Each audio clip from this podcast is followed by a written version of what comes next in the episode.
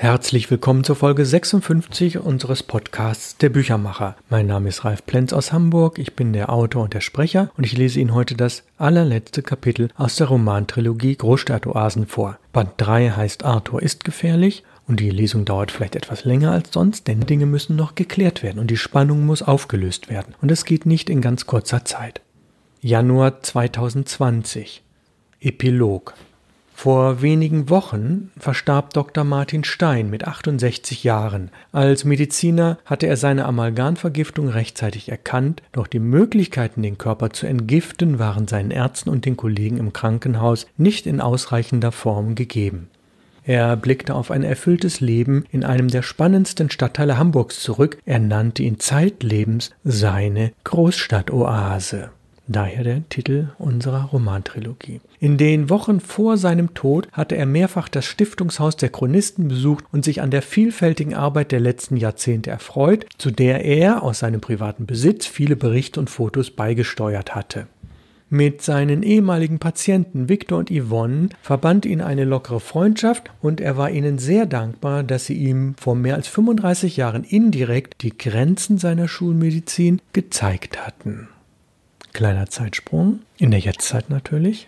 Professor Thais Arco hatte in den letzten Jahren aus fachlichen Gründen noch einmal den Kontakt zu Dr. Stein gesucht und sich mit ihm seit geraumer Zeit in regelmäßigen Abständen zum Schachspiel getroffen. An der Trauerfeier konnte er jedoch aufgrund eines wichtigen auswärtigen Termins nicht teilnehmen, deshalb schickte er zwei Studenten mit einem dezenten Grabgebinde dorthin. Diese noch recht jungen Studenten namens Cosima und Tintin hatten ihn kürzlich angeregt, sich mit Isokrates und den Ottenser Isokratikern zu befassen. In den letzten Wochen hatte er sich nach vielen Jahren deshalb noch einmal mit Geheimbünden beschäftigt. Obwohl seine Studenten sehr klug und geradlinig dachten, klangen ihre Informationen zunächst ein wenig unklar. Das sei, so die beiden, nicht weiter ungewöhnlich, denn einen Geheimbund zu entschlüsseln sei schwer bis unmöglich. Kleiner Ortssprung. Trotz seiner mittlerweile 70 Jahre leitete Professor Arco immer noch Supervisionsveranstaltungen. Seine heutigen Teilnehmerinnen, die 61-jährige Theresa und die 58-jährige Imelda, kannten ihn seit Jahrzehnten und bewunderten seine Arbeitsmethode. Arco lenkte die Gespräche mit einfachen Handbewegungen, begleitet durch ein freundliches Lächeln. Zunächst berichtete Theresa von ihren Anfängerfehlern. Ihr Lerneifer war zu groß, sie hatte zu wenig Geduld und war zu sehr auf das soziale Umfeld fixiert. Da sie nicht genügend Kapazitäten hatte, das komplette Sozialgefüge der linksalternativen Szene umfassend zu beschreiben, musste sie auf ihr Projekt verzichten, gleichzeitig eine Promotion und Habilitation anzugehen. Nachdem sie ihre Wanderjahre durch acht deutsche Städte abgeschlossen hatte, gab sie beide akademischen Ziele vollends auf. Sie hatte wenig Kontakt zu ihren Eltern, weil sie ihre Karriere über alles gestellt hatte. Theresa hatte geglaubt, ein Psychogramm der linken Grünen schreiben zu können. Seit 1980 hatte sie beispielsweise in Berlin die dort aufkommende linksalternative Szene, die in Frankfurt von 1982 und natürlich die in Hamburg von 1983 und 84 so durchdrungen, dass sie sich das zutraute. Ihre Hybris bei der teilnehmenden Beobachtung hatte sie jedoch schlussendlich erkannt und sich von ihr befreit, dank der Intervention von Arco. Mit einem Schmunzeln erwähnte sie nochmals den in keiner Fachzeitschrift publizierten Fachbegriff typischer hochanaeristischer Bodymotiv LPI, wie sie den von ihr entdeckten, genauer gesagt erfundenen Longplay-Indikator genannt hatte. Natürlich kam sie auch auf den Kinder- und Jugendpsychiater Barol R. Ungleich Mann zu sprechen, aus dessen Einflusssphäre sie sich erst mit 40 Jahren vollends verabschiedet hatte. Ja, das war mein größter Fehler, auf seinen positiven Zuspruch so stark zu vertrauen. Imelda, die ebenfalls Psychologie studiert hatte und seit vielen Jahren Lehrveranstaltungen leitete, lobte die Kollegin und feministische Freundin. Sie hatte so unglaublich viel erreicht, das sprenge den Rahmen der heutigen Supervisionssitzung. Der letzte von Theresa geäußerte Fehler, zu sehr daran gearbeitet zu haben, einen geheimen Freundeskreis aufdecken zu wollen, führte bei allen im Raum zu einem breiten Lächeln. Imeldas Rückblick auf ihre eigenen Fehler verlief ähnlich. Sie kam erst spät zur Psychologie und berichtete, welche Auswirkungen es auf ihre Lehrveranstaltung gehabt hatte, dass sie ihr Zwillingskind Tintin zuerst als Pflegekind zu den Eltern nach Hammerbrook und dann als Pflegekind zurückgegeben hatte dass er anschließend in einer Jugendwohngemeinschaft im betreuten Wohnen gelebt hatte, verschaffte ihm den richtigen Absprung in das Erwachsenenleben, worüber sie sehr glücklich war. Ihre Doppelbelastung von Studium, Arbeit und dem Großziehen von fünf statt vier Kindern, ganz ohne aktive Vaterunterstützung, so ihre Konklusion, überforderte die stärkste Emanze. Das kam nirgendwo in der spezifischen Fachliteratur vor. Fast hätte sie mit diesem Fünffach-Hattrick Geschichte geschrieben. Ihr Fehler bestand darin, ein derart hochgestecktes Ziel anzustreben. Dass man Väter nur als Samenspender benötigte, davon war sie nach wie vor fest überzeugt, die lila Latzhose.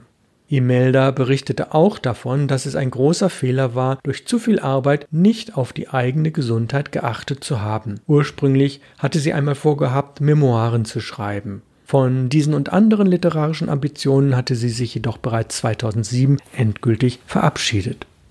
Ihre altersbedingten Krankheitsbilder, möglicherweise aufgrund jahrzehntelanger einseitiger Ernährung sowie ihre verstärkte Legasthenie, machten diese Projekte unmöglich. Professor Arco war mehr als zufrieden, auch wenn er die Rolle des Supervisors nun verließ, sein Jackett gegen einen Pullover austauschte und im Flur noch mit beiden Psychologinnen freundlich plauderte, blieb er dennoch ihr Professor. Diesmal lobte er von ganzem Herzen. Hm, in einer Zusammenschau von mehr als 920 Fachartikeln haben meine Studenten herausgefunden, dass ihr beide einen grandiosen Erfolg aufzuweisen habt, der euch möglicherweise gar nicht bewusst ist. Ihr Ihr beide habt es geschafft, durch Lehrveranstaltungen, Fachaufsätze und euer Wirken als Therapeutinnen die Psychologie zunehmend zu feminisieren. Niemand anders erhält pro Jahr einen höheren wissenschaftlichen Bewertungsscore als ihr beide. Dadurch, dass Theresa jedoch einige Jahre Vorsprung hatte, wird ihr in zwei Wochen die goldene Nadel überreicht, sagte es, umarmte die verdutzte Theresa und verschwand im Dunkeln des Flurs. Ein kleines Leuchten blieb jedoch zurück. Theresa und Imelda sahen sich an und fielen sich fast so überschwänglich wie früher um den Hals. Hinter Theresas Rücken entdeckte Imelda dabei eine eingerahmte kalligraphische Illustration, die ihnen bisher hier nicht aufgefallen war. Jetzt folgt eine Liste und in der Liste sind ein paar Buchstaben hervorgehoben. Thais Arco, M.A. Rindstein, Theresa P.U. Chintypo, typischer hochanaeristischer Bodymotiv LPI, Barul R ungleich Mann und Fidemus G rund. Die Buchstaben, die hervorgehoben sind, da kommen wir jetzt gleich noch drauf. Auf einer mit einem zarten Bleistift handschriftlich verfassten Notiz am Blattrand standen folgende Fundstellen im Buchmanuskript: 82, 314, 96, 267, 118, 281. Imelda zog mehr als verwundert ein Blatt aus ihrer Tasche, an dem sie mehr als zehn Jahre lang gearbeitet hatte. Und jetzt folgen wieder sechs Begriffe und jeweils ein Buchstabe ist hervorgehoben. Isokrates, das A. Internist MA, das R. Psychotherapeutin, das T. Hypochondrie vor psychischer Instabilität, das H. Hermann Unglaublich, das U. Und Sigmund Freud, das R. Zwei Wahrheiten. Theresa schielte über Imeldas Schulter auf das Blatt in ihrer Hand. Wer ist Hermann unglaublich? Imelda sah sie verblüfft an. Ist dir dieser Name in all den Jahren nie begegnet? So, und jetzt kommt die optische Gegenüberstellung, die man eigentlich nur im Buch sich anschauen kann. Thais Arco, wo der Buchstabe A markiert ist, wird gegenübergestellt Isokrates. Und wenn wir die Buchstaben umsortieren von Isokrates zu Thais Arco, das ist ja ein Anagramm, dann kommt genau das bei heraus. Isokrates, Thais Argo hat die gleichen Buchstaben. In der zweiten Zeile stellen wir gegenüber MA Rindstein und wenn man die Buchstaben anders sortiert, auf der rechten Seite steht Internist, MA. Also MA Rindstein ist ein Internist. Da heißt der Buchstabe R markiert. Also zwei Buchstaben sind bisher markiert, das A und das R. Dritte Zeile. Theresa P. U. Chin Typo wird gegenübergestellt der Psychotherapeutin. Und dort ist das T markiert. Theresa P. Unchen Typo ist, wenn man die Buchstaben umdreht und das Anagramm richtig liest, eine Psychotherapeutin. Das T ist markiert. Wir haben also drei markierte Buchstaben, das A, das R, das T. Wir kommen zum vierten Buchstaben. Das ist dieses ganz lange Wort der typischer hochanaeristischer Bodymotiv LPI. Wenn man diese Buchstaben im Anagramm umsortiert, wow, was kommt dabei raus? Da kommt die Hypochondrie vor psychischer Instabilität heraus. Und dort ist der Buchstabe H wieder markiert. A-R-T-H. Das vorletzte Wort, Barul R ungleich Mann, wenn man die Buchstaben als Anagramm umsortiert, kommt Hermann unglaublich heraus. Und da ist das U markiert. Also Barul R ungleich Mann ist Hermann unglaublich. Ja, und das letzte Anagramm, da kommt natürlich der Buchstabe R drin vor. Fidemus G. Rund ist Sigmund Freud, das R. Das heißt, wir haben in den sechs untereinander stehenden Worten, ich nehme mal nur die rechte Zeile, Isokrates, der Eternist, die Psychotherapeutin, die Hypochondrie, Hermann Unglaublich und Sigmund Freud, die Buchstaben A, R, T, H, U, R markiert und das heißt Arthur. Das müssen Sie sich im Buch anschauen. Damit ist das Rätsel um Arthur gelöst. Es folgen zwei kleine angehängte Kapitel, die ein bisschen weiter reflektieren. Seelische Trümmer. Seit dem Sommer 2018 trafen sich zwölf junge Leute, allesamt Kinder, Enkel oder Patenkinder der Isokratiker, so oft wie möglich. Dazu wählten sie gerne einen Raum im Haus der öffentlich zugänglichen Chronistenstiftung in Hamburg-Ottensen. Sie stöberten aufmerksam in den analogen und digitalen Aufzeichnungen des Archivs und freuten sich über ihre Erkenntnisse zu diesem Stadtteil, speziell über das Wirken ihrer Eltern und des Großvaters. Neben den Aufzeichnungen in der Stiftung ergaben sich oft liebevolle und einfühlsame Gespräche mit den Isokratikern, die erkenntnisreich waren. Schon nach wenigen Monaten begannen die Nachkommen mit der Erstellung eines Psychogramms von sechs Teilnehmern der linksalternativen Bewegung in den 80er Jahren, ein Prozess, der vermutlich niemals enden wird. Als sie herausfanden, dass jeder Isokratiker, also jeder der Eltern, im Jahr 1984 eine psychische oder psychosomatische Krankheitsphase durchgemacht und bis zum Jahresende überwunden hatte, wurden sie sehr neugierig. Mit jugendlichem Forschungsdrang gingen sie den Ursachen dieser Krankheitsbilder nach und kamen zu erstaunlichen Ergebnissen. Wir blenden in der Zeit jetzt rund 100 Jahre zurück. Zwischen 1915 und 1945, den Geburtsjahrgängen der jeweiligen Großelterngeneration, wurde bereits der Grundstein für die Erkrankungen gelegt. Diese Großeltern bekamen zwischen 1950 und 65, ohne einander zu kennen, sechs Kinder, die sich später anfreundeten und noch viel später als Chronisten betätigten. Allerdings klammerten diese ihre Eltern von ihren Recherchen aus und befassten sich nicht mit der jeweiligen persönlichen Geschichte.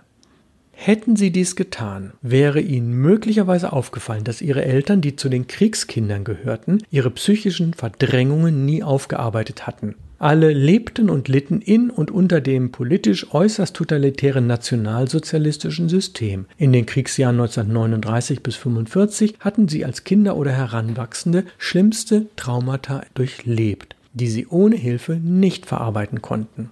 Flucht und Vertreibung aus der Heimat, lange Hungerphasen aufgrund fehlender oder verdorbener Lebensmittel und tägliche Bombenangriffe hatten alles zusätzlich verschlimmert. Die Anzahl der Grausamkeiten und Verwirrungen führte bei ihnen zu seelischen Trümmern. Sie zu beschreiben, sie wirklich zu verstehen, war nahezu unmöglich.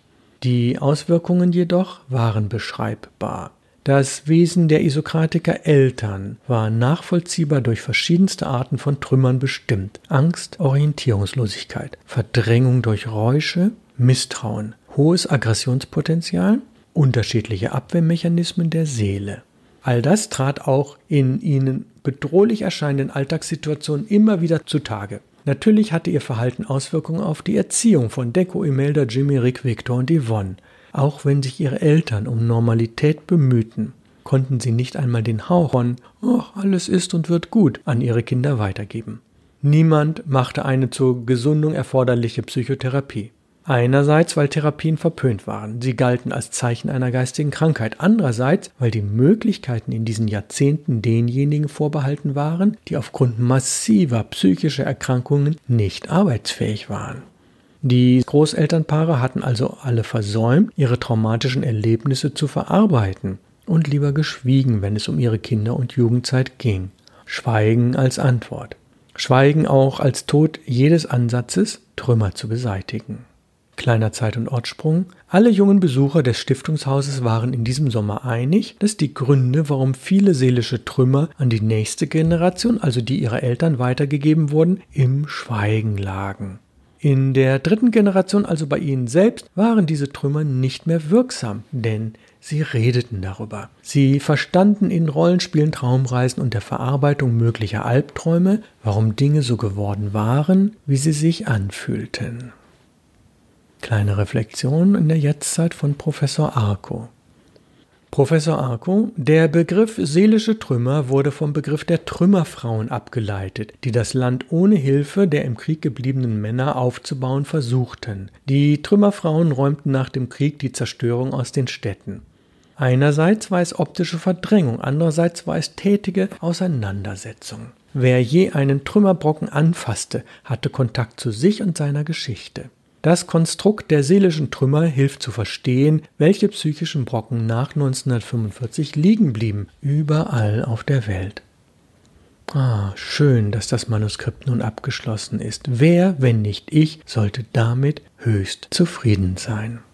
Ja, und obwohl das der Epilog ist, folgt jetzt noch ein aller, allerletztes Kapitel, was den Roman wirklich abrundet. Identitätsstifterin. Vor 1984, in den beiden Jahren des Projektes, bei dem die sechs Freunde erstmals zusammentrafen, gab es eine siebte Person, die für ihre Zusammenarbeit zentral und wichtig war. Sie war in höchstem Maße selbstlos, sensibel und identitätsstiftend, bevor sie 1983 mit nur 28 Jahren mitten im Projekt an den Folgen einer äußerst tückischen Krankheit verstarb. Die von allen verehrte, verbrachte die letzten beiden Wochen ihres Lebens in einem Hospiz. Ob damals Sam, Dicos Cousin, ihr in ihrer letzten Nacht eine viel zu hohe Schmerzmitteldosis verabreicht hatte, konnte später von niemandem geklärt werden. Ohne die Identitätsstifterin wäre aus den Chronisten kein bleibender Bund geworden. Dafür sind ihr alle ewig dankbar. Aufgrund ihres androgen wirkenden Charakters gab sie sich selbst einen weiblichen und einen männlichen Vornamen. Ob Yvonne ihre beiden Kinder ihr zu Ehren Harry und Hermine nannte, ist ebenso ins Reich der Spekulationen zu verweisen wie die Vermutung, dass jenes Projekt, bei dem sich alle sieben kennengelernt hatten, das kleine Märchenbuch war. Denn das oberste Prinzip, absolute Verschwiegenheit, gilt bei den sechs Isokratikern, die eigentlich sieben sind – immer noch und immer wieder. Die Existenz dieser Trilogie ist der Identitätsstifterin zu verdanken. Ja, das ist der letzte Satz der Romantrilogie. Die Existenz dieser Trilogie ist der Identitätsstifterin zu verdanken. Die bleibt im Dunkeln, sie wird von mir nicht erklärt und es ist ein Roman. Roman angelehnt an natürlich einige Begebenheiten, die ich in den 80er Jahren in Hamburg-Ottensen und an anderen Stellen erlebt habe, die mich angeregt haben zum Schreiben, zum Nachdenken und vor allen Dingen dazu angeregt haben, die Dinge fantasievoll zusammenzubauen. Ich habe es letzte Mal schon angedeutet, dass es möglicherweise in drei, vier Jahren nicht eine Fortsetzung zu den Isokratikern geben wird, aber ein kleiner Einblick darin, was hat sich eigentlich seitdem getan. Das steht jedoch noch in den Sternen. Nächste Woche wollen wir uns dem Thema Bücher retten die Welt widmen. Und es geht also mehr um sachliche Dinge, aber es geht immer um Bücher. Und das ist der Grund, warum dieser Podcast Büchermacher heißt. Ich bedanke mich sehr, sehr herzlich, dass Sie 56 Folgen durchgehalten haben. Ich werde auch das, im Jahr 2021 diesen Bücherpodcast fortsetzen, möglicherweise ergänzt noch um eine Fernsehsendung. Da arbeite ich momentan dran und freue mich, dass Sie mir so treu geblieben sind, dass Sie den Podcast weiterempfohlen haben und vielleicht wollen Sie doch noch in den Buchladen gehen. Trotz Corona-Zeiten sind Buchläden ja geöffnet und sich die Romantrilogie kaufen oder Sie wollen sich ein paar Weihnachtsgeschenke besorgen. Ich fände es wunderbar, wenn diese Bücher eine weitere Verbreitung kriegen und bedanke mich für heute fürs Zuhören. Wir hören uns nächste Woche wieder. Aus Hamburg grüßt Sie ganz herzlich Ihr Büchermacher Ralf Plenz.